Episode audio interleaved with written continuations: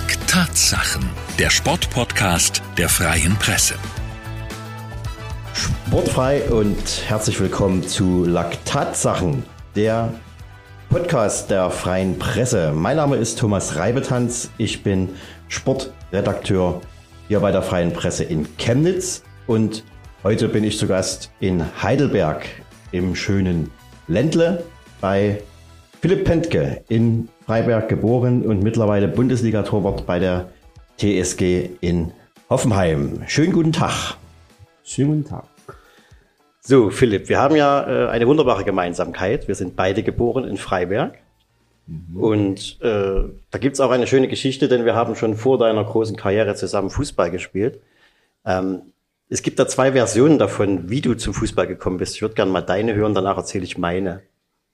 Okay, ähm, meine Version ist, die ich glaube ich auch heute noch weiß, ist, dass ich oft auf dem Bolzplatz gebolzt habe und dass meiner Mutter äh, zu bunt wurde, dass ich immer zu spät nach Hause gekommen bin und sie mich dann in einen Verein gesteckt hat, der hieß BC Freiberg-Zug.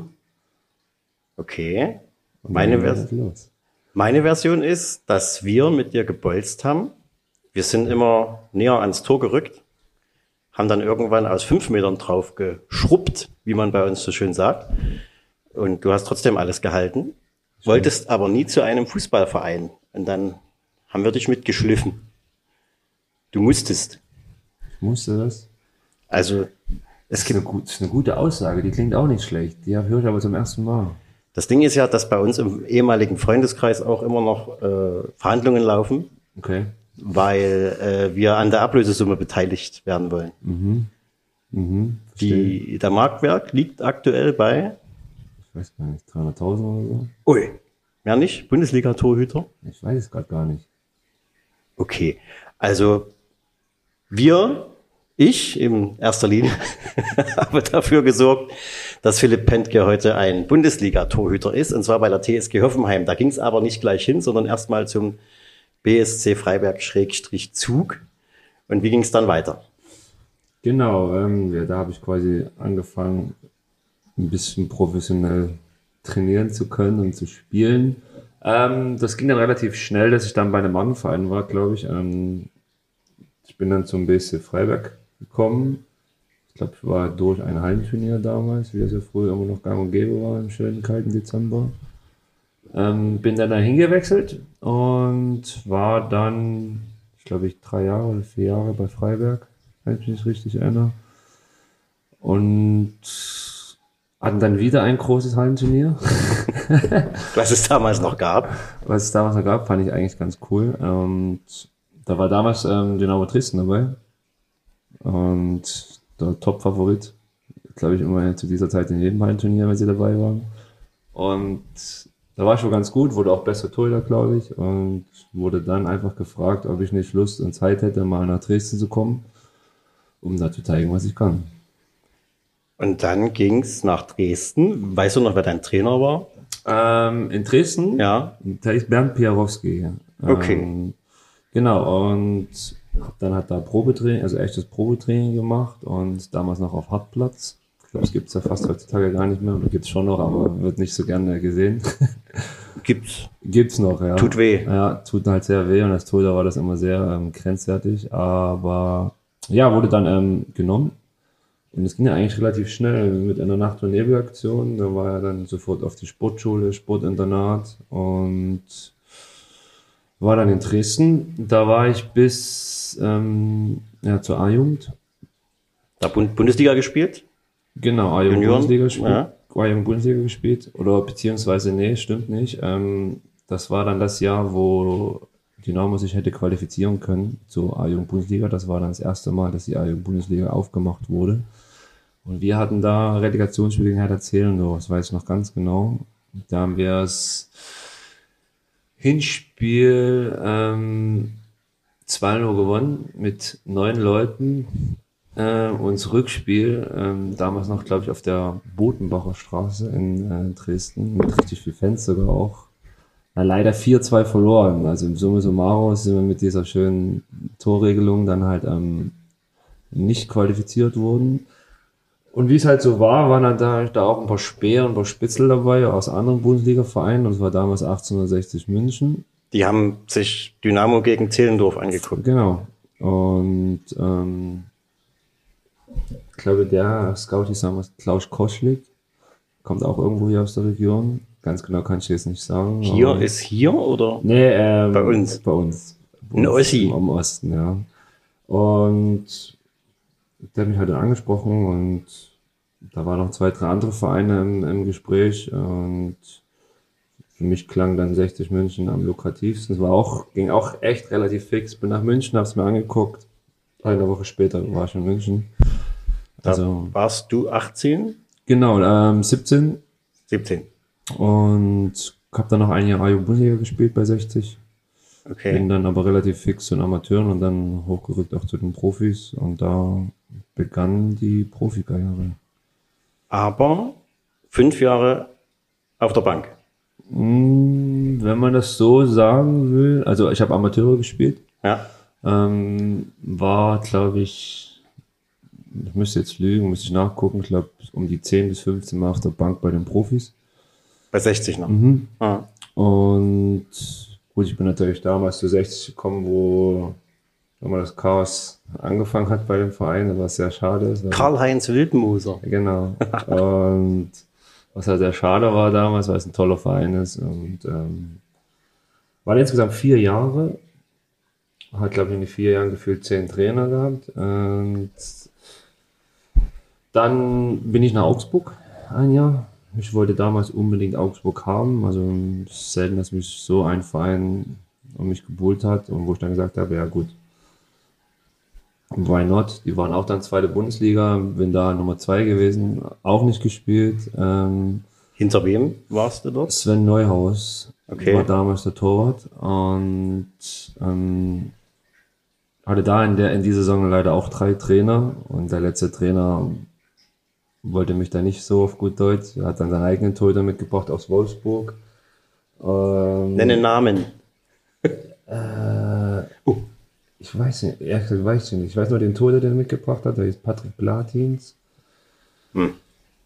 Ich komme, glaube ich, noch drauf, aber manchmal, Leute, die ich nicht mag, die blende ich auch die Namen aus. Äh, Dann ab nach Cottbus. und dann bin ich wieder zurück. Ähm, ähm, genau, das war halt ein Jahr. Das war, ja, im Nachhinein war, war es ein verlorenes Jahr, aber wahrscheinlich ein sehr ja, prägendes Jahr, wo ich dann auch gesehen habe, wie Fußball auch funktionieren kann und ticken kann, wenn es mal nicht läuft oder so. Dann bin ich nach Cottbus, ähm, damals noch Bundesliga, ähm, als Nummer drei. Da war Pipliza. Genau, da war Piplica und Gerhard Tremmel noch vor mir. Okay. Und ja, sind ja damals ein Jahr aber abgestiegen durch die erste Relegation, was da stattgefunden hat, mh, gegen Nürnberg.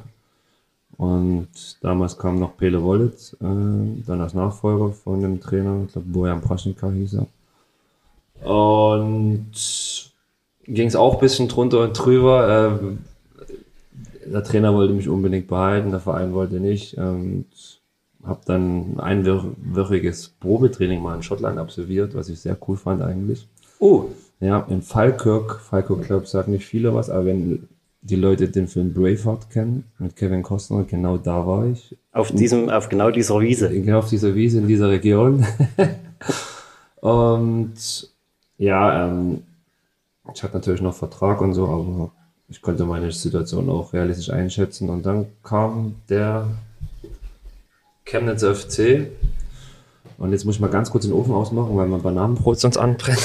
Wir sind hier live in Heidelberg. Und Philipp hat gemacht sein Abendessen. Ein Bananenbrot. Ein Top-Bananenbrot. Dieser, dieser Podcast wird für ein Bananenbrot nicht unterbrochen. Es wird nur der Herd geöffnet. So, wir waren, Moment, wir gehen mal kurz zurück. Äh, vier, nee, doch, vier Stationen. Drei Stationen. Ähm, Äh, 60, Augsburg, Cottbus. Augsburg, Cottbus, im besten Fußballeralter und man spielt nicht. Genau, da war ich in Cottbus, also habe halt noch oft Amateure gespielt. Ähm, ja. Ähm, ja, und damals wollte mich aber im Winter schon das Chemnitz FC haben, aber ich habe gesagt, ja, ich bin dann ein halbes Jahr hier, also Ja. ich gucke mir das mal hier an und probiere mich durchzusetzen. Und aber die sind dran geblieben. Und dann habe ich halt mir dann selber gesagt, ähm, alles schön und gut, äh, Bundesliga-Verein oder im Kader zu sein, aber am Ende ähm, willst du, glaube ich, mal spielen bei einer ersten Mannschaft, also nicht nur bei U23-Mannschaften und bin halt dann quasi die Schritte zurückgegangen Richtung Heimat. Gut, meine Mama und Familie hat es gefallen, dass ich da war. Und bin dann tatsächlich sechs Jahre in Chemnitz geblieben. Aber wir gucken mal kurz zurück im, im besten Fußballeralter und man spielt nicht. Äh, zweifelt man dann, dass man die ganze Jugend und alles auf die Karte Fußball gesetzt hat? Nein, ich glaube nicht. Das war, wenn man das heute vergleicht, ähm, ich glaube, war glaube ich 22, 23, dann ja. hat man sich damals noch nicht so Gedanken gemacht als Torhüter. Man hat das alles mitgenommen, man hat das genossen, schöne Trainingslager, Hotels, dies, das, paar Mal auf der Bank gewesen, in schönen Stadion wenn man heute sagt, man ist 23 und man spielt irgendwo nicht, dann ist man fast schon vorbei in der heutigen Zeit. Also, okay. aber das war damals noch ein bisschen anders. Also Zeitgenossen trotzdem. Ja, schon. Also ich hatte natürlich ähm, eine tolle Jugend mit 60 auch und alles, habe alles gesehen und äh, viel erlebt und zu, zu, in dem Alter schon. Aber ja, ich wollte einfach spielen. Ich wollte bei einer ersten Mannschaft spielen und Chemnitz FC war ja noch eine große Nummer damals in der Region und uh, dünnes Eis. Ne, wir hatten, wir hatten vieles, wir hatten einiges vor. Ja. Und hatten einen tollen Trainer mit Gerd Schädlich ähm, und Thorsten Wittnermann als Co-Trainer. Und ja, ich glaube, wir haben da gute Jahre gehabt. Wir fliegen nochmal schnell zurück nach Schottland. Die, mhm. die Story kenne ich ja noch gar nicht. Also mit äh, äh, blau geschminktem Gesicht und Schottenrock übers Feld gerannt. Das ist genau das, was Mel Gibson dort gemacht hat. Okay. Nee, war, ähm, Entschuldigung, war ganz lustig. Ähm, ich, ich, wurde eingeladen zum Probetraining. Mein Berater hat das damals ähm, für mich äh, eingefädelt. Und es war Erstligamannschaft damals, eine junge Truppe. Ähm, gespickt mit ganz vielen Nationalspielern von U-Mannschaften, Schottland, Irland, England, Nordirland und die waren eh gerade so eine Phase, als sie neue Tode wollten und war ganz lustig, wurde da abgeholt vom Flughafen in Glasgow, vom Taxifahrer, der wusste Bescheid, wer ich bin, hat mir alles erzählt, wo ich gerade bin und über den Film und ich so, okay.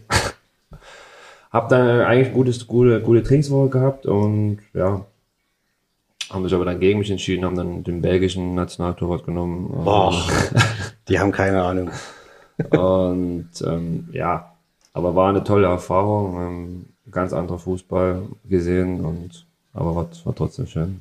Das ist ja bestimmt äh, Torhüterfußball dann hier. Kick and Rush hinten. Ja. Innen an. Ähm, ich durfte dann auch zeigen, wie lange ich den Ball nach vorne schlagen kann und wie hart. ja. Und das haben die alles getestet. Und aber nee, war trotzdem eine tolle Erfahrung. Ähm, ich glaube, in meinem Alter war es das erste Mal, glaube ich, raus aus Deutschland. Und ja. Und im Nachhinein sagen alle CFC-Fans, Gott sei Dank hat es nicht geklappt, denn dann kamen diese sechs Jahre, in denen du Kapitän des CFC, auch. auf jeden Fall Führungsspieler ja. und Publikumsheld, unvergessen der Aufstieg 2011 und Philipp Pentger Megafon oben, das war noch im alten Stadion. Mhm aus der, was war denn das? Aus dem Sprecherhäuschen oder was, wo du da raus? Ja, in Presse, äh, ja, aus dem, ähm, sag, aus dem Stadionhäusel da, wo der Stadionsprecher ist. Ja. Oben raus geschrien. Was hast du geschrien, weißt du noch? Hm, ich weiß gar nicht mehr, irgendwelche Parolen, die, ja, die die Fans immer gerne hören wollen. So scheiß Dynamo und so. Nein. nee, ähm, ja, war, war toll. Ähm, das war generell eine grandiose Saison von uns. Ähm, hm, der Plan war natürlich vielleicht schon ein Jahr vorher aufzusteigen, aber es war trotzdem eng. Aber wir hatten eine tolle Truppe. Wie gesagt, Trainer war top. Wir hatten, ja, Fans waren überragend in, in äh, den Zeitraum, immer unterstützt, egal wo wir waren. Es war Wahnsinn. Also es war, um das mal zu erklären, der Aufstieg von der Regionalliga in die, die dritte, dritte, Liga. Liga. Genau, wir hatten ja damals noch unseren größten Konkurrenten RB Leipzig äh, äh, in der Liga, die natürlich da angefangen haben, sich mit ich sag's mal, älteren Bundesligaspielern zu, zu schmücken. Die hießen da gerade so nicht mehr Meuselwitz. Nee, nee, da war auch Sven Neuhaus im Tor, äh, ich weiß gar nicht, Ingo Hertz war dabei, ähm, Timo Rost war dabei, also Fran war dabei, äh, also waren schon ja. gute, gute Spieler in dem Kader. Wir hatten dann auch noch mit Wolfsburg 2 einen ganz hartnäckigen Konkurrenten äh, Ähm, in der Truppe, also es war ein Trio, aber wir waren sehr stabil, ähm, haben in den richtigen Phasen gepunktet, wo man vielleicht mhm. dachte, oh, jetzt könnten wir einbrechen oder so. Und hatten natürlich dann das perfekte Heimspiel gegen Leipzig zu Hause und wir wussten, wenn wir gewinnen, es wird glaube ich zwei Spieltage vor Schluss, wir müssen gewinnen, dann sind wir aufgestiegen, dann kann kommen und machen was, was äh, oder passieren, was, was, was will. Wir haben es geschafft, 1-0. Ja. Hütte war voll, alles hat gebrannt, fast alles zusammengefallen und war mein erster Aufstieg. War ja. sehr schön und ja, auch dementsprechend genossen mit allen und es war top. Und noch Kontakt, Gerd Schädlich zum Beispiel? Ähm, jein, ähm, jetzt im späteren, ähm, wir haben oft geschrieben, ja, also er hat mir ähm, Nachricht geschrieben, jetzt wo ich jetzt im Werdegang mit Regensburg und jetzt zu Hoffenheim hat er mir immer Glückwunsch-Nachricht geschrieben. Ich schreibe immer noch ähm, eine jährliche ähm, Geburtstag-SMS. Und ja, mit Thorsten Bittermann habe ich ab und zu noch Kontakt. Aber das sind dann auch, glaube ich, die einzigen noch, die so. Und mit Florian Brabant, unserem Physio, der jetzt hier um der Ecke arbeitet. Der ist jetzt wo? In Mannheim. hier in Mannheim, ja, genau. Ja. Hat der Patrick Plöckner mitgemupst. Genau. Ja, genau. Ähm, dein CFC damals, der Aufstieg in die dritte Liga, hat man da als Spieler irgendwie schon geahnt, das ist ein bisschen viel für den Verein oder da kommt auf den Verein was zu, was schwierig werden könnte, weil. Nein, grundsätzlich gesehen ist es ja so, dass der Verein ja Minimum in der Drittliga zu dem Zeitpunkt gehört hat. Das generell mit dem Stadion, mit den Fans, mit der Infrastruktur. Ähm, wir haben ja nur noch ähm, also wir hatten ja damals in der Region nur zwei Vereine, das war CFC und der andere Verein aus dem Erzgebirge. Und der Pentke hat gerade die Arme gekreuzt zu, zu, zwei Hämmern. Nee, hat er nicht, würde er nie. Und ähm, ich glaube nicht, dass das so viel war. Das war der Plan, ähm, das war die Vision. Wir wussten ja schon, dass dann auch ähm, in Zukunft vielleicht was mit, mit, mit Stadionerneuerung ähm, auf, auf uns zukommt und der Kader war auf jeden Fall stark genug und das war das Ziel, das hat der Verein damals geschafft oder wir haben es damals geschafft und das war das Minimum, glaube ich, zu dem Zeitpunkt, was der Verein wollte und ähm, ja, das haben wir erreicht. Hm. Okay, ja, wie es dann mit dem CFC weiterging, hast du ja verfolgt sicherlich, aber bei dir ging es erstmal nur bis 2015 und mhm. für alle sehr überraschend unter Carsten Heine plötzlich, ja, kann man sagen, aussortiert. Ähm, es kam sehr überraschend, ja. Ähm, wir hatten trotzdem, glaube ich, ähm, eine tolle, ähm, ja, eine tolle Drittliga-Saison danach und wir hatten auch im Folgejahr eine tolle Drittligasaison. Ich glaube, wir waren immer irgendwo nie gefährdet, gegen Abstieg zu spielen. Teilweise waren wir, ich glaube, ich weiß gar nicht, wann das war, ob das schon das Folgejahr war in der dritten Liga, als erste Saison, wo wir, glaube ich, vier Spieltage vor Schluss noch ganz kurz am Platz drei rankratzen konnten und dann haben wir gegen meinen zukünftigen Verein damals gegen Regensburg gespielt und haben einzeln verloren. Wir wussten bis heute nicht, wie wir da verlieren konnten. Hätten wir gewonnen, wären wir, glaube ich, Platz 3 gewesen. Hm. Weiß nicht, ob das dann zu schnell für uns gegangen wäre, aber hätte, wenn und aber. Ähm, ja, habe jetzt keine schlechten Spiele, glaube ich, auch gemacht. Ähm, klar, jeder äh, Torhüter macht mal Fehler, das ist normal, aber im, Gro im Großen und Ganzen, glaube ich, war, war, waren top die Jahre von mir. Ähm, gut, ähm, ich glaube, das lag gar nicht so am Trainer. Ähm, mit dem Trainer kam ich sehr gut klar, habe heute noch Kontakt mit ihm und äh, waren da sehr respektvoll und ehrlich immer zueinander und war halt eine Entscheidung vom, von oben. Ach so. Ja, und der Verein wollte halt irgendwie was Neues, wollte ja, Verjüngung, wie sie es ausgedrückt haben, oder wollte neuen Impuls setzen, ja, was ich nicht so ähm, nachvollziehen konnte, weil wir zu dem Zeitpunkt der Saison wieder, glaube ich, Platz 5 äh, erreicht haben, eine Saison mit einem sehr starken Kader aktuell. Hm.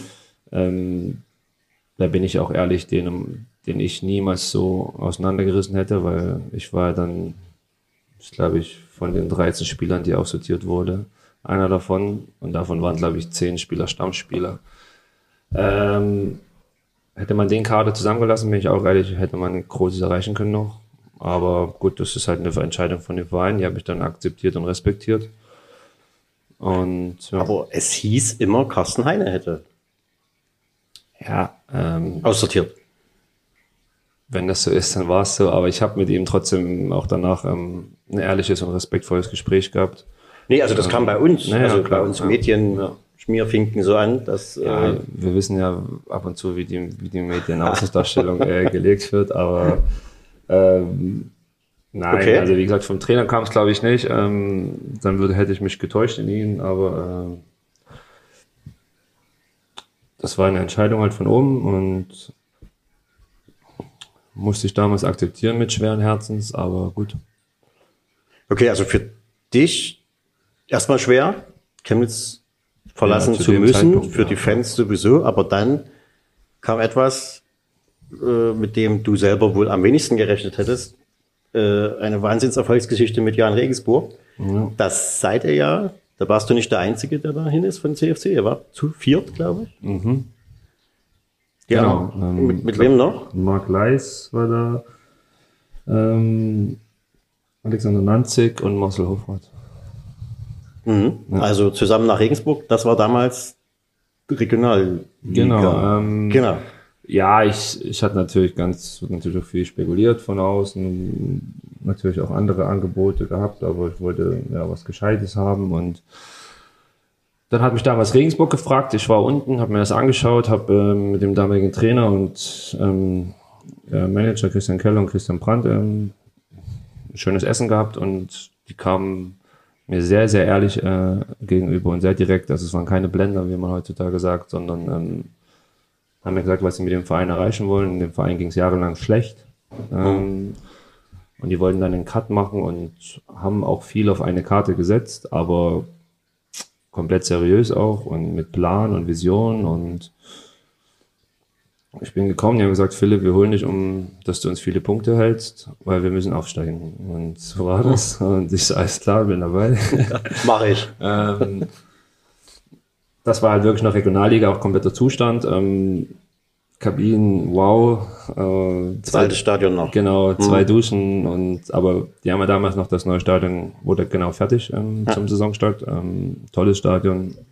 Und ja, und dann ging die Reise los. Ähm, wir sind top gestartet, hatten eine fiese Schwächephase in der Mitte und ja, konnten dann noch die Relegation erreichen und konnten dann gegen Wolfsburg 2, wo wir wieder getroffen haben, äh, ja, dann aufsteigen und furiose Drittligasaison hingelegt mit dem ganzen Schwung und alles und dann, ja. Dann kam es zu Wiedersehen mit dem alten Verein. Ja, ich, 1860 München und es kam zu Bildern, die durch, ja nicht nur durch Deutschland ging eigentlich, um die ganze Welt ging. Äh, Wer es eventuell nicht mehr vor Augen hat, es gab das Relegationsspiel in München und die Münchner Fans äh, hatten sich da ein bisschen in den Philipp Pentke verguckt und wollten ihm ein paar Sitzschalen schenken und ein paar Eisenstangen. Also es war, so lustig wie es sich jetzt vielleicht anhört, überhaupt nicht lustig. Es war auch gefährlich, denn es flogen dort wirklich, ihr wart kurz davor aufzusteigen, 1860 Genau. kurz davor eben das zu verpassen und es flogen Sitzschalen und Eisenstangen genau. aus der Fankurve direkt hinter dir. Das war welches Stadion? War das Olympiastadion? Äh, das war Allianz Arena. Allianz Arena, Ja, genau. ja. Ja, ähm, wir haben natürlich dann Hast du da noch Andenken davon? Narben oder Sitzschalen oder also irgendwas? Nein, ich glaube, das muss man so sagen, dass 60 ja damals ähm, noch mit dem großen Investor im Rücken stand und ganz, ganz ähm, krasse Spiele auch hatte in, in, äh, von der Qualität äh, in dem Kader. Haben das Re Relegation Hinspiel 1-1 gespielt, was sich für 60 gefühlt an, ja, angefühlt hat wie ein Sieg. So haben sie es auch rausposaunen lassen und wir dachten uns, ja, okay, ähm, sind halt dann, also wir hatten, glaube ich, gar, gar keinen Druck als, als Jan Regensburg. Ähm, den Druck hatte wirklich 60 und das hat man auch gemerkt. Ähm, dann im Rückspiel, ja, grandiose Stimmung. Ich glaube, 60.000 waren da, ähm, ich glaube, knapp 10.000 aus Regensburg. Das war schon bombastisch. Und haben ein super Spiel abgeliefert. Ähm, ja, führen dann halt 2-0 und dann hat man schon gemerkt, ähm, das ist, das ist das Ende für den Verein ähm, aktuell. Also die werden abstürzen so und ich kenne natürlich ganz viele Ordner noch und Ja. die standen noch alle hinter meinem Tor und ja, auch mit Tränen in den Augen, mir tat es auch auf der einen Seite auch leid. Ähm, für die Leute, die da wirklich jahrzehntelang für den Verein arbeiten und ähm, alles geben. Na, wann merkt man dann, oh, hier wird irgendwie Ich habe das dann Ulkig. gemerkt, weil ähm, ja, ich habe da mal, glaube ich, einen lustigen Spruch rausgehauen. Ich bin das gewohnt aus dem Osten. ähm, wo dann halt alle, alle ja, Fanbanner abgelegt wurden, die Leute sich dann ihre Jacken umgedreht haben und schwarz wurden und dann so ein bisschen die Ordner sich ein bisschen positioniert haben und dann kam dann auch noch Polizei und hat mich schon ein bisschen gemerkt hinter mir, dass da ein bisschen Krawall. Sagt, sagt da jemand von den Ordnern oder von den Polizisten, Herr Pentke, äh, Obacht? Nein, ey, ich, ich war mir echt nicht äh, klar, wie man die Sitzschalen so weit werfen konnte, also ähm, weil da war ja noch mal ein Zaun davor und haben die halt alles durchgeschnitten damals, ja, und dann ging es halt los, dann wurde ich erst mit Fahnenstangen geschmissen, also ich sage, Gott sei Dank wurde ich nicht getroffen, also Ja. im Nach Nachgang kann ich glaube ich lachen, aber zu dem Zeitpunkt war es wirklich echt gefährlich. Ja gut, und dann habe ich halt gemerkt, dass doch eine Sitz Sitzschale in meinen 5-Meter-Raum geflogen kam und dachte mir so, okay, guter Wurf, aber dann wurde das Spiel halt unterbrochen und es, es war halt fast vom Abbruch oder und vor, vor der Eskalation und aber es war nach zehn Minuten zu spielen. Ich habe echt mit, dann mit dem Schiri gespannt geredet. Die haben mich gefragt, Philipp, willst du weiterspielen? Ähm, ich so, gerne, wenn es machbar ist. Und ihr müsst mit der Polizei reden. Das ist halt, ähm, der hat dann zu mir gesagt, okay, Philipp, bleib so ruhig wie möglich. Wenn was geflogen kommt, die Ordner wissen Bescheid, die helfen dir, den Meterraum aufzuräumen. Und es ist tatsächlich während des Spiels ich habe mich, glaube ich, nur zum, noch mit zu 50 Prozent aufs Spiel konzentrieren können, weil ich echt beschäftigt war, da die Utensilien vom Rasen zu holen. Und Aber im Nachhinein aus, aus heutiger Sicht eine völlig bescheuerte Ja. Antwort den, den Ordnern gegenüber, dass man sagt, ich spiele das hier weiter, weil das hätte ja, ja, heutzutage wäre das nie, also nie mehr möglich Ja. gewesen. Das wäre auch, das war auch das erste und das letzte Mal, dass sowas, glaube ich, passiert, dass ein Spiel danach noch fortgesetzt wird. Also es war ja im Spiel kam immer was weiteres geflogen und die Ordner schnell wieder zurückgeschossen. Ich habe auch teilweise Dinge, gibt ja auch Fotos zurückge zurückgeworfen. Ja. Um, ja, wir wollten halt zu Ende spielen, wir wollten das Ding klar machen und ja, haben es dann auch Gott sei Dank geschafft. Und aber wenn du mal, keine Ahnung, 50 bist, ja.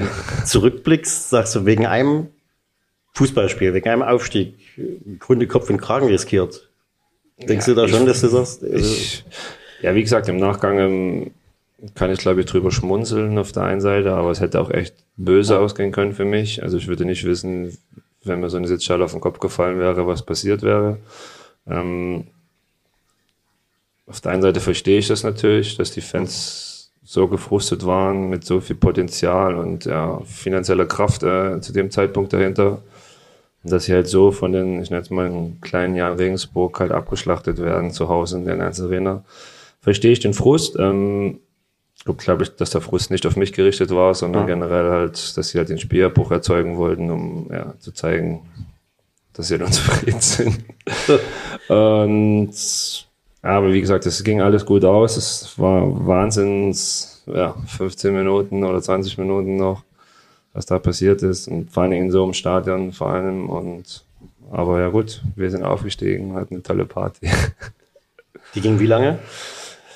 Puh, die ging- Tage? Ja, die ging, ja, die ging dann schon. ähm, Ich weiß gar nicht, wir haben abends gespielt. Ähm, ich glaube um 18.30 Uhr zu Primetime oder so. Haben natürlich dann noch viel im Pool, ähm, jedes Getränk äh, organisiert, was konnte. Ging, war auch relativ leer dann schnell. Sind dann mit dem Bus nach Regensburg, war ja eh eine kurze Fahrt von München und wurden dann in der Stadt schon zahlreich empfangen und da ging es auch weiter und wurde ein bisschen was organisiert war es nicht so viel, aber für Regensburg war es top. Also es ging so lange, bis keiner mehr konnte, ging auch nächsten Tag noch weiter und Aber jetzt, jetzt äh, ist man ja als Fußballprofi dem Alkohol eher abgeneigt. definitiv. Aus Prinzip. Aus So, Prinzip, ja. Äh, selbst Menschen, die ab und zu mal ein Feierabendbier trinken, wenn die mal richtig feiern, so Ja. abends und sehr lange, dann ist irgendwann mal Schluss. Richtig. Und da wundere ich mich immer, wenn äh, Fußballprofis einen Aufstieg feiern. Also ich habe, äh, die Bilder sind ja legendär, Jürgen Klopp auf dem, auf dem äh, Laster nach dem Gewinn der Champions League. Das FC Liverpool, der noch versucht mit seinen Fingern irgendwie eine Zahl zu formen. Das guckte irgendwie komisch. Wie schafft ihr das denn? Also ich stelle mir dann immer vor, so nach drei Bier, nach dieser Anstrengung ist man doch eigentlich schon ja, Also, fertig. Wir waren auch relativ sehr schnell betrunken, aber ich glaube, das ist, weil wir, glaube ich, Sportler sind und so fit sind, äh, dass wir das gut wegstecken können. Manchmal muss man, kriegt man auch einen Schub von, von außen, dass es weitergehen Ja. muss. Und dann, ja, aber ich glaube, das sind Momente, das ist ja jetzt nicht, das kommt ja nicht jedes Wochenende vor. Und Ja. die muss man genießen und die sollte man auch so lange wie möglich genießen. Wir sind danach direkt in Urlaub. Ich bin, glaube ich, zwei Tage später direkt nach Urlaub in Griechenland äh, geflogen. Alleine, also nicht mit der Mannschaft. Äh, ja, mit meiner damaligen Freundin noch und ähm, aber habe das dann da auch noch ein bisschen zelebriert. und dann war aber auch gut. Äh, ja, das war ein toller Moment. Ähm, das war halt ein Aufstieg, der das war halt ein anderer Aufstieg. Ich bin damals zum dritten Mal aufgestiegen. Ähm, das war ein Aufstieg, der einfach schön war. Da war, da kam unverhofft. Die anderen Aufstiege waren mit bisschen Druck. Oder ja, bei Regensburg damals mit viel Druck, wo du einfach ja, erleichtert warst und die echt eine riesen Last von den Schultern gefallen ist. Und ja. Wie zelebriert man Aufstieg alleine in Griechenland an der Bar? So wie du sagst, in Griechenland an der Bar sitzt man in einem Pool und holt sich dann früh um 10 statt einen Kaffee erstmal einen leckeren Cocktail. Mit, mit dem Regensburg-Schal im Hals. Ey, richtig, ich hatte dann während, ich hatte ganz lange noch die Aufstiegsshirts an, auch im Urlaub. Ähm, ich habe das gefeiert und zelebriert. Weil ja, es war zweite Liga und äh, ja. das war ja vorher nicht so absehbar. Wobei das auch äh, die Spieler von Traktor nebenan machen, wenn sie aus der ersten in den zweiten Kreisklasse aufsteigen. Ja, zu Recht auch. Aufstiege sind einfach Definitiv. was, das muss man feiern. Deswegen spielt man, glaube ich, Fußball und so. Ja. ja. So, bei dir ging es dann noch weiter in Regensburg, zweite mhm. Liga. Ja. Da lief es ja auch ganz gut. Lief es auch ganz und gut, muss als ich sagen. Als Kapitän wieder. Ähm, ja, auch. Ähm,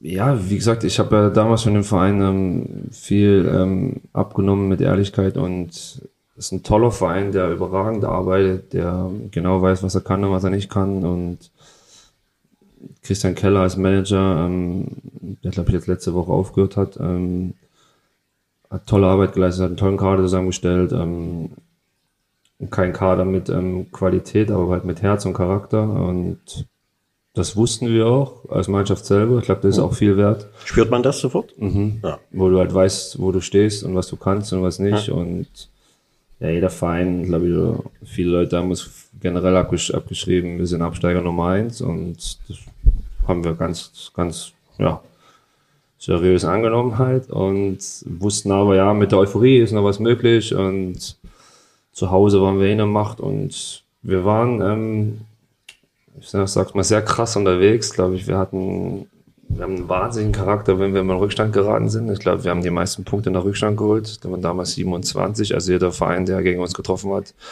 dachte ich eigentlich so, okay, scheiße, jetzt geht's erst los. Und so war es halt wirklich. Ähm, wir haben nie aufgesteckt, wir haben ganz viele Spiele gedreht ähm, gegen große Mannschaften. Wir haben in, ja, in Hamburg 5 gewonnen. Ähm, ja. ähm, ist es dann so, dass wir auch äh, ist es dann wirklich so, dass die Mannschaft dann auch außerhalb des Spielfeldes und abends zusammensitzt und ja. so, wenn der Teamgeist ja. zu dem ja. ist, tatsächlich so. Wir waren oft privat ähm, zu Hause Spruch. und nein, haben da das bayerische Kartenspiel Schafkopf oft gespielt. Ähm, musste, ich, musste mir auch erst beibringen lassen, aber ähm, nee, das ist halt wirklich so. Und ich glaube, das ähm, macht viel weg. Ähm, wenn du eh weißt, du bist qualitativ nicht so gut, natürlich, du hast dich weiterentwickelt. Wir hatten noch damals mit Heiko Herrlich ähm, und mit Achim Bayer-Lotto zwei Top-Trainer, die ja. uns da irgendwo noch weitergebracht haben, qualitativ auf dem Platz. Und Heiko Herrlich war eh viel über die Motivationsschiene und wir haben das einfach, wir haben gekämpft, wir, haben, wir sind immer mehr gelaufen als der Gegner. Das haben die Zahlen auch immer bewiesen und wir wussten einfach, wenn wir zusammenhalten und wenn wir nie aufgeben, ähm, ist was möglich. Wir lagen auch schon 0-3 zurück, haben trotzdem 4-3 gewonnen. Also also es gibt ganz viele Beispiele. Ich glaube, ähm, es hat sich die zwei Jahre so durchgezogen und wir hatten immer tolle, tolle Spiele, mit, ja, wo wir eigentlich, wo jeder gesagt hat, ja, verliert Regensburg. Ja. Aber wir haben es gewonnen und ja. Okay. Und warum es dann von Regensburg wegging, machen wir nach einer kleinen Auflockerungslustig Frage End- oder Weder-Runde, wie ich sie nenne. End oder Weder? Und der Philipp Penke ist jetzt dran mit der lustigsten Rubrik, die es gibt. Die heißt End oder Weder. Lustig, oder? Habe ich einfach entweder oder verdreht. Mhm. Mhm. Du musst jetzt kurz eins von beiden sagen okay. und dann sagen, warum. Das ist ja lustig. Bei dem, was du gerade auf dem Ofen geholt hast, ist die erste Frage sehr lustig. Banane oder Currywurst? Banane. Warum? Ich habe dir gerade ein leckeres Bananenbrot gefragt. Das wissen doch die Menschen gar nicht, aber es war wirklich lecker. Berge oder Meer? Meer. Warum? Ähm, weil ich glaube ich da am meisten abschalten kann und komme ich runter mit Wasser und äh, ja, Da wäre ja Schottland perfekt gewesen mit Bergen und Meer. Ja, wahrscheinlich, aber nicht so warm. Schlager oder Metal? Boah. Wenn überhaupt dann Schlager. Echt? Ja. Ansonsten eher, Eher so Minimal House, so die Schiene. Das ist so meins. oh Gott, für die älteren Hörer, das ist so elektronische Genau. Musik. So, nächste. Fallschirmsprung oder Tiefseetauchen? Tiefseetauchen. Oh, das kam schnell, Ja. weil du das schon mal gemacht hast. Nee, weil ich ähm, die Meereswelt sehr ähm, atemberaubend finde. Okay. Und ich das gerne mal sehen würde unter Wasser, wie das so aussieht. Hab's noch nie gemacht, aber Siehst du? Sommer oder Winter? Sommer. Weil warm. Weil warm und ja, mehr halt. Ronaldo oder Messi? Ronaldo. Warum?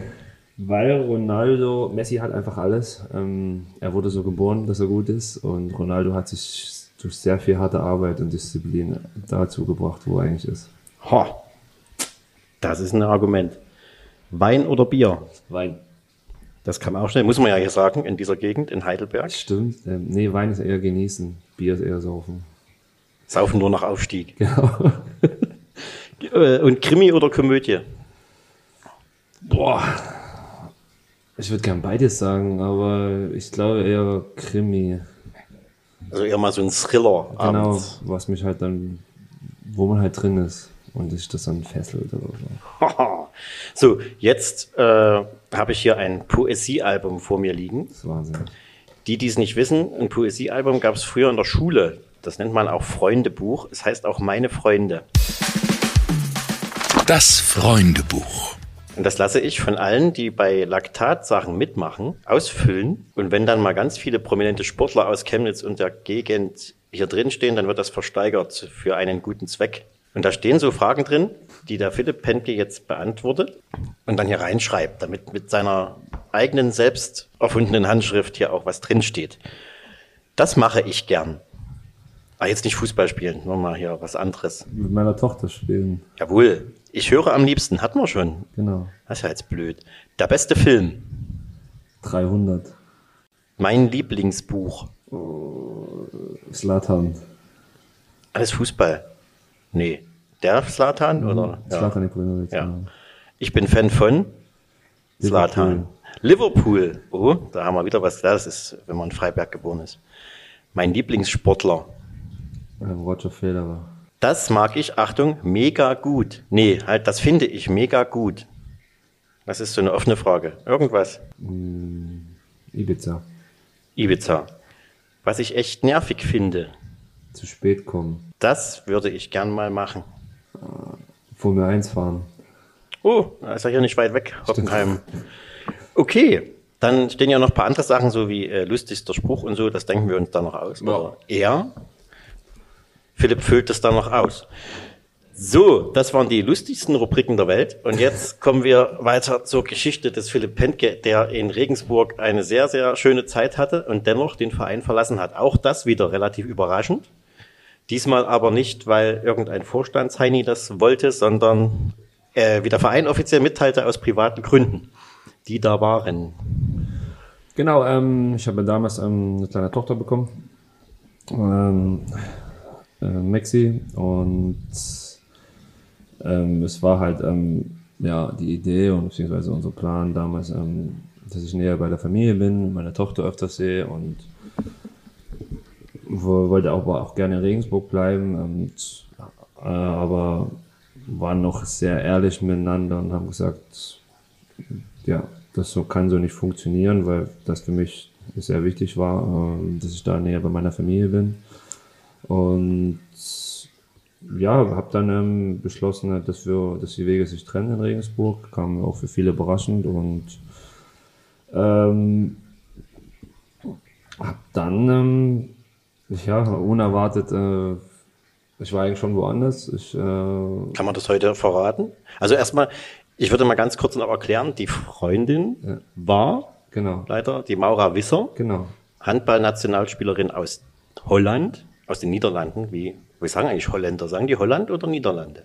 Beides okay. Ja.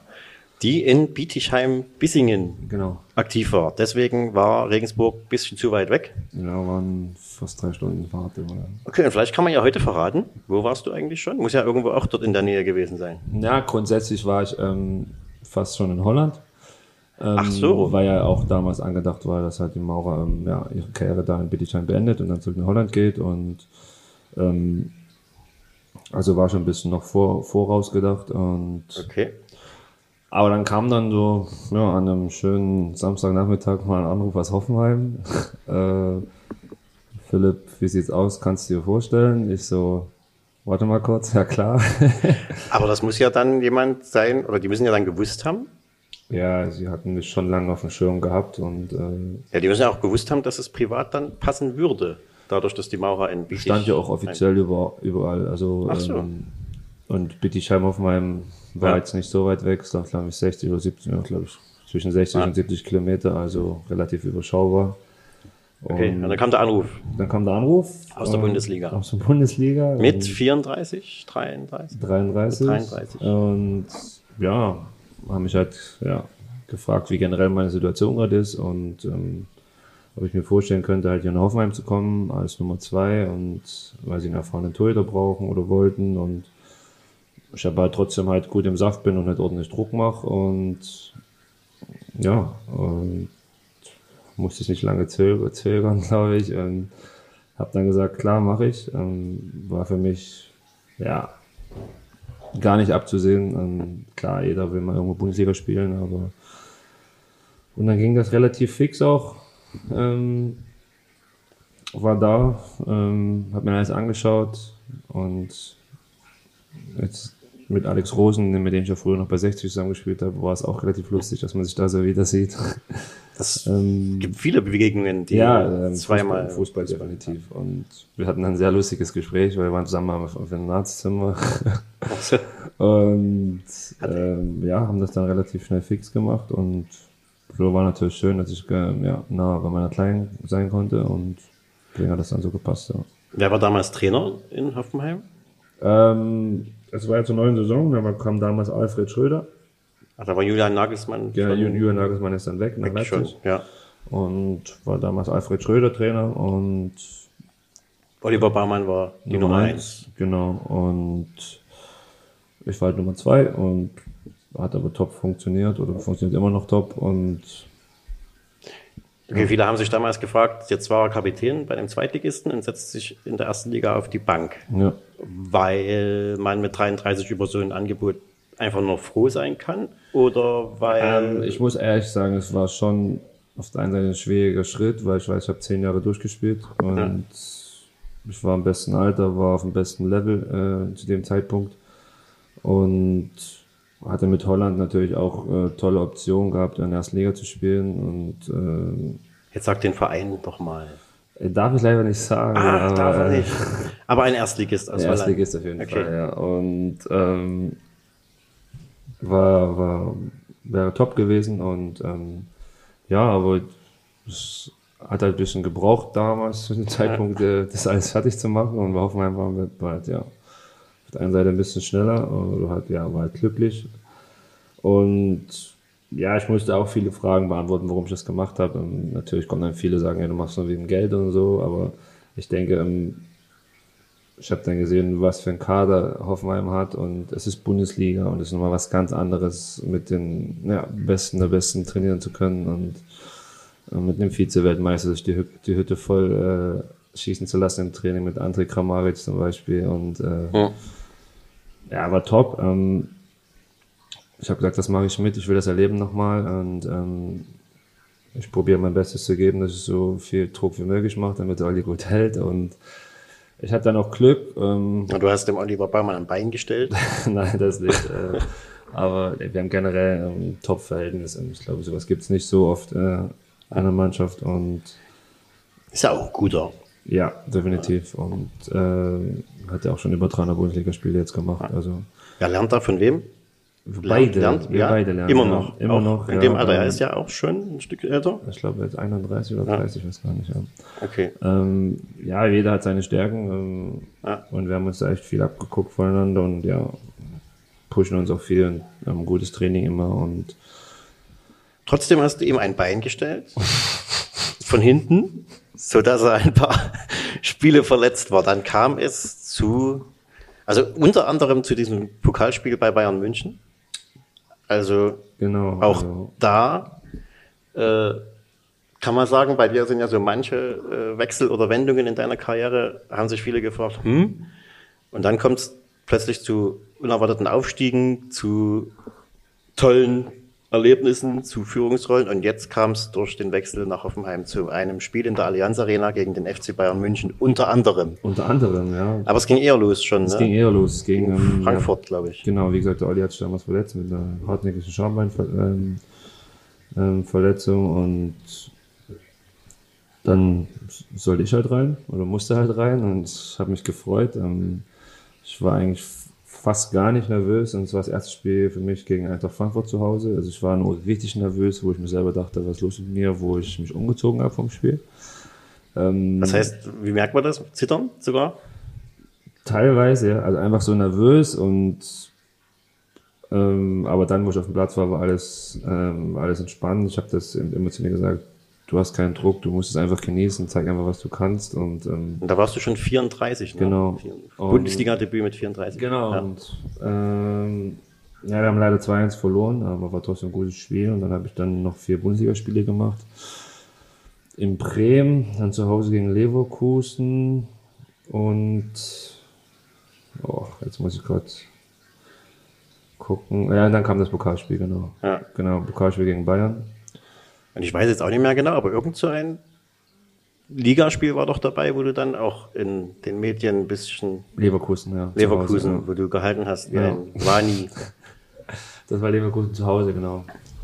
Und nee, war top, war schön. Ähm, ich habe das halt genossen und natürlich ganz an, was ganz anderes. Ja. Ähm, wenn du es siehst, so halt so, siehst du eigentlich immer nur im Fernsehen und hast immer nur im Fernsehen gesehen und jetzt bist du ja selber dabei und konntest dann auch echt zu Punkten beitragen, es war top und ja, ich glaube, zu dem Zeitpunkt war halt die Krönung dann noch im DFB-Pokal gegen Bayern, sind wir ein bisschen unglücklich ausgeschieden und aber war trotzdem war lustig, ja.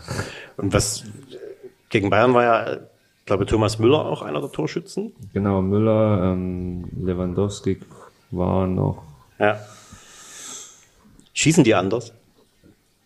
Schießen die wirklich anders? Das war als Torhüter, also man hat ja so ein gewisses Handwerkzeug mit, wo man sagt, ich mache mich da jetzt breit oder ich, ich gehe runter, ich bleibe oben. Ist natürlich in der Bundesliga hast du natürlich sehr viel Spielvorbereitung auch und ähm, Ja. also du weißt, was die Gegner eigentlich so machen. Du guckst natürlich auch deine Gegenspieler an. Für mich persönlich ist wichtig, halt, was machen die Offensivleute, Ja. wo schießen sie am meisten hin, wie schießen sie und dann kannst du dann schon ein bisschen so, so ja, Aber wenn es so einfach wäre, würde ja so Lewandowski einfach nicht. wäre, ja, richtig, aber ich glaube, wir haben den lange, ja, das Leben schwer gemacht. Ähm, sie haben relativ schnell, glaube ich, 3-0 geführt oder 3-1, ich weiß gar nicht mehr. Und dann kamen wir ran auf, äh, dann stand es 4-2 und wir kamen ran auf 4-3 und hatten dann noch kurz vor Schluss riesige Chancen zum 4-4. Ich glaube, zwei Minuten länger das Spiel und wir hätten safe das 4-4 gemacht. Und ja, war schade, war aber trotzdem ein tolles Spiel und das war es dann erstmal wieder für mich. Dann kam Oliver zurück. Das war damals in der Winterpause noch. Dann war Winterpause. Und aber war trotzdem, wie gesagt, ich wusste, wo ich war, wo ich bin, was meine Rolle war und konnte dann noch ein, noch ein Spiel machen äh, gegen Bremen. Und dann sogar noch ein Euroleague-Spiel. Ach stimmt. ja. Gegen? Ähm, gegen Genk zu Hause. Stimmt. Das ja. lief aber nicht so pralle, glaube ich, oder? Hab ich Nee, das war ein anderes Spiel in der, in der nächsten Runde. Nee, gegen Ah. Genk, wir waren schon qualifiziert. Wir haben ähm, zwölf Punkte. Ach ja. Wir waren top unterwegs und das letzte Spiel war zu Hause gegen Genk und dann durfte ich halt nochmal Euroleague spielen. Leider ohne Zuschauer, ähm, aber trotzdem toll. Also Ja. war, war Wahnsinn. Briefkopf wieder neu beschrieben. Sozusagen, Vita steht dann ein Euroleague-Spiel. nee, aber klasse und ja. Und dann kam halt dieses glorreiche Spiel gegen Molde FK. Ja, das war das. Ja. Was bis heute keiner verstehen kann, wie wir das Spiel verlieren können. Also, das war Wahnsinn. Also, wir haben, das Hinspiel haben wir- hatten wir in Villarreal gespielt, weil wir durften nicht nach, äh, nach Molde durch die Corona-Regeln. Haben wir ja, relativ äh, schmerzlos 3-0 geführt. Mhm. War eigentlich alles in Ordnung. Am Ende steht es 3-3, keiner weiß wieso. Hinspiel, äh, Rückspiel dann zu Hause 0-2 verloren, aber statistisch war 57 zu 9 Torschüsse in beiden Spielen aufs Tor. Also der Torwart hatte dann auch, glaube ich, den besten Tag seines Lebens gehabt im Rückspiel von uns. Aber ja, war, war sehr bitter. Ähm, weil es wäre, glaube ich, schon nochmal schön gewesen, ein hm. bisschen weiterzukommen. Aber ja gut, so ist halt manchmal Fußball. Ho, Phrasenschwein. Okay, so, jetzt, äh, du sagtest schon, ohne Zuschauer eine ganze Weile. Jetzt sind die Zuschauer wieder da. Jetzt gibt es diese große, große Impfdebatte. Mhm. Wie ist das bei euch in Hoffenheim? Ja, wir sind alle geimpft. Ihr seid alle geimpft. Ja. Wie seht ihr diese Debatte um Zuschauer im Stadion, um 3G-Regel, 2G? Kriegt ihr das groß mit? Ist ja, ja schon. Also ja. grundsätzlich ähm, ist das eh, glaube ich, ein heikles Thema, was auch lange noch ja. diskutiert wurde. Ähm, ähm, jeder hat seine eigene Meinung dazu und am Ende kommen wir alle nicht drum herum, das ist halt so. Ähm, ich glaube, das Entscheidendste ist halt, dass die Gesundheit immer irgendwo vorgeht. Ähm, das ist das Wichtigste. Und natürlich war jetzt, glaube ich, fast ein Jahr alles ohne Zuschauer. Es war ja. komplett Wahnsinn, dass auch ein Riesenstadion leer ist. Und gut, ähm, ich glaube, für die Fans ist es auch toll, wieder zurückzukommen. Aber man merkt schon, dass die Fans dann noch so ein bisschen äh, ja, ich sag mal, defensiv sind, ähm, weil ich glaube jetzt auch so ein Stadionbesuch jetzt nicht mehr so billig ist. Ähm, hm. Karte natürlich dann, wenn man noch nicht geimpft ist, diese Tests machen und so. Und das kostet jetzt alles auch viel Geld und dann verstehe ich das schon, aber grundsätzlich ja, kommen wir nicht drum herum. Ähm, man muss sich impfen lassen, um, ich sag mal in Anführungsstrichen, wieder normales Leben führen zu dürfen. Ist ja äh, leider so.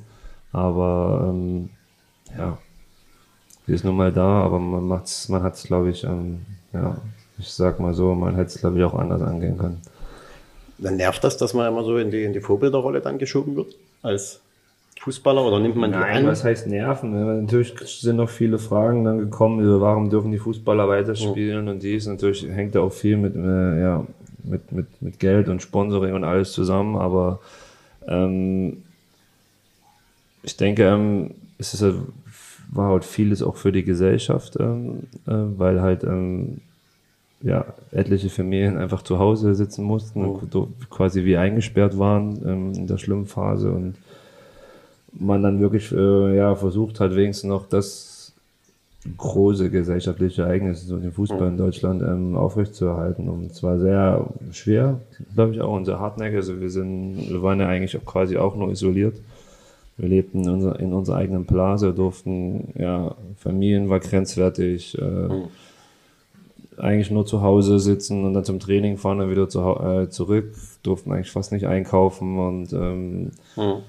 Ähm, ja, ich glaube, glaub, glaub ich, noch nicht so viel Stäbchen in dem Jahr im Mund gehabt. und es war halt äh, schon krass. Und ja, auf der einen Seite waren wir natürlich froh, dass wir weiter Fußball spielen durften. Gut, wir hatten auch zwei Monate Pause fast. Ähm, mhm wo wir gar nichts machen durften. Aber ja, ich glaube, für die Gesellschaft ähm, war es wichtig, dass wenigstens eine große Sportart irgendwie weitergeht, um sich dann irgendwo festzuhalten, auch für viele Leute. Aber es war schon sehr, sehr sagen wir, krasses, krasses anderthalb Jahre oder zwei Jahre. Ja. Und das im Spätsommer, Herbst, ja. Frühwinter deiner Karriere? Jetzt habe ich völlig elegant den Bogen dazu bekommen. Du bist jetzt 36? Äh, ja. Ja. Äh, wie lange ist man dann noch Bundesliga-Torhüter? So lange es geht durch. Ähm, mir macht das noch zu viel Spaß. Ähm, es tut auch noch nichts zu sehr weh. Gut, die Hartplätze wie damals bei Die gibt es ja nicht mehr. Dresden. Wir haben auch tolle, ähm, ja, tolle Trainingsbedingungen hier in Hoffenheim, wo man echt dafür sorgt, dass der Körper so fit wie möglich bleibt. Aber, Herrn Penke wird der Rasen extra weich gemacht. Nein, ähm, natürlich, ähm, ich glaube, ich ähm, zwickt ab und zu, aber das ist normal. Ähm, ich komme selber noch sehr gut durch. Ähm, ja. Und ich habe ein tolles Training halt ähm, immer tagtäglich ähm, vor mir und werde auch top betreut, dass ich halt immer noch fit bleibe. Und ich mache, solange es mir Spaß macht. Ähm, und ich habe noch riesen viel Spaß und es ist einfach ein toller Beruf, muss man ehrlich sagen. Mhm. Und Ja, Buffon ist auch jetzt 41, also ich habe noch ein bisschen was vor mir. Ähm, Fünf Jahre, okay. und nein, solange ich halt auf einem Top-Niveau sein kann und ähm, ich mir noch alles zutraue und sage, ja, okay, dann, und dann mache ich das so lange. Buffon ist jetzt auch, äh, hat vieles versucht, ist aber wieder zurück, da wo er hingehört. Das heißt, die CFC-Fans dürfen ihre Ohren spitzen. Oder äh, bist du jetzt eingefleischter, wie hast du vorhin gesagt, willkommen im Ländle? Im Ländle. Bist du eingefleischter Ländler? Oder gibt es eine Chance? Aktuell hat CFC auch einen guten Torwart ähm, mit Jakubov. Ähm, nein, keine Ahnung. Ähm, das ist, glaube ich, noch zu weit weg. Ähm, das sind immer schöne Geschichten, wenn ein in Anführungsstrichen verlorener Sohn zurückkommt. Äh, ob das jetzt bei mir ist, weiß ich noch nicht, aber das wird man sehen mit der Zeit. Ähm, aber ich glaube, der CFC hat erstmal andere Sorgen, äh, anstatt mich wieder zurückzuholen. Aber du könntest noch äh, dich verständigen in der Heimat? So, Glück auf und so? Ja, ja, also meine Mama war jetzt da das Wochenende, also ich wurde da sofort zurückgeholt ähm, vom Dialekt. Und okay. Merken das dann die, die äh, Spielkameraden, hätte ich fast gesagt, die Teamkollegen? Merken die das dann? Das ja, schon, ab und zu rutscht mir schon noch was raus. Ähm, aber es ist, ist, halt so, wenn du eine Gruppe bist, die Multikulti ist, dann ähm, ah tust du dich, das ist normal, irgendwo anpassen. Und ich, ich muss auch eher sagen, ich bin ja schon mit, ja, mit 17 ähm, einfach weg und habe halt viele harte Sprachen erlebt. Also wir reden von vier Jahre Bayerisch, jetzt Schwäbisch, dann nochmal vier Jahre Bayerisch. Äh, also das ist schon, war schon hart. Da muss man ja dann sich anpassen, weil Sächsisch versteht ja ja, ich glaube, wenn du, wenn du jetzt Sächsisch und Bayerisch zusammennimmst, kommt halt irgendwas die Mitte dabei raus. Oh Gott. ob man das hören will. ich glaube, das sind noch die zwei härtesten, härtesten Dialekte in Deutschland, ähm, was ich so gehört habe. Bayerisch, also das tiefste Bayerisch und ja. Sächsisch. Wenn die aufeinander prallen, dann gute Nacht. Verstehst du gar nicht mehr. Sozusagen, ja. Äh, so, also, ja gut, bis äh, in fünf Jahren, dann noch fünf Jahre CFC und was kommt dann? Schon ein ähm. Plan, es gibt ja oder gab, gab, gibt eine Mode Linie? Die ja, gibt's? genau. Ähm, genau, ich habe ähm, eine Modefirma aufgemacht und ähm, um zu gucken, wie das läuft halt. Ähm, aktuell sind wir gerade dann komplett am Umstrukturieren und neu machen. Also wir sortieren uns gerade neu und ähm, das wird auch wieder weitergehen. Und du darfst den Namen gern nennen. Genau, PP1 heißt die und äh,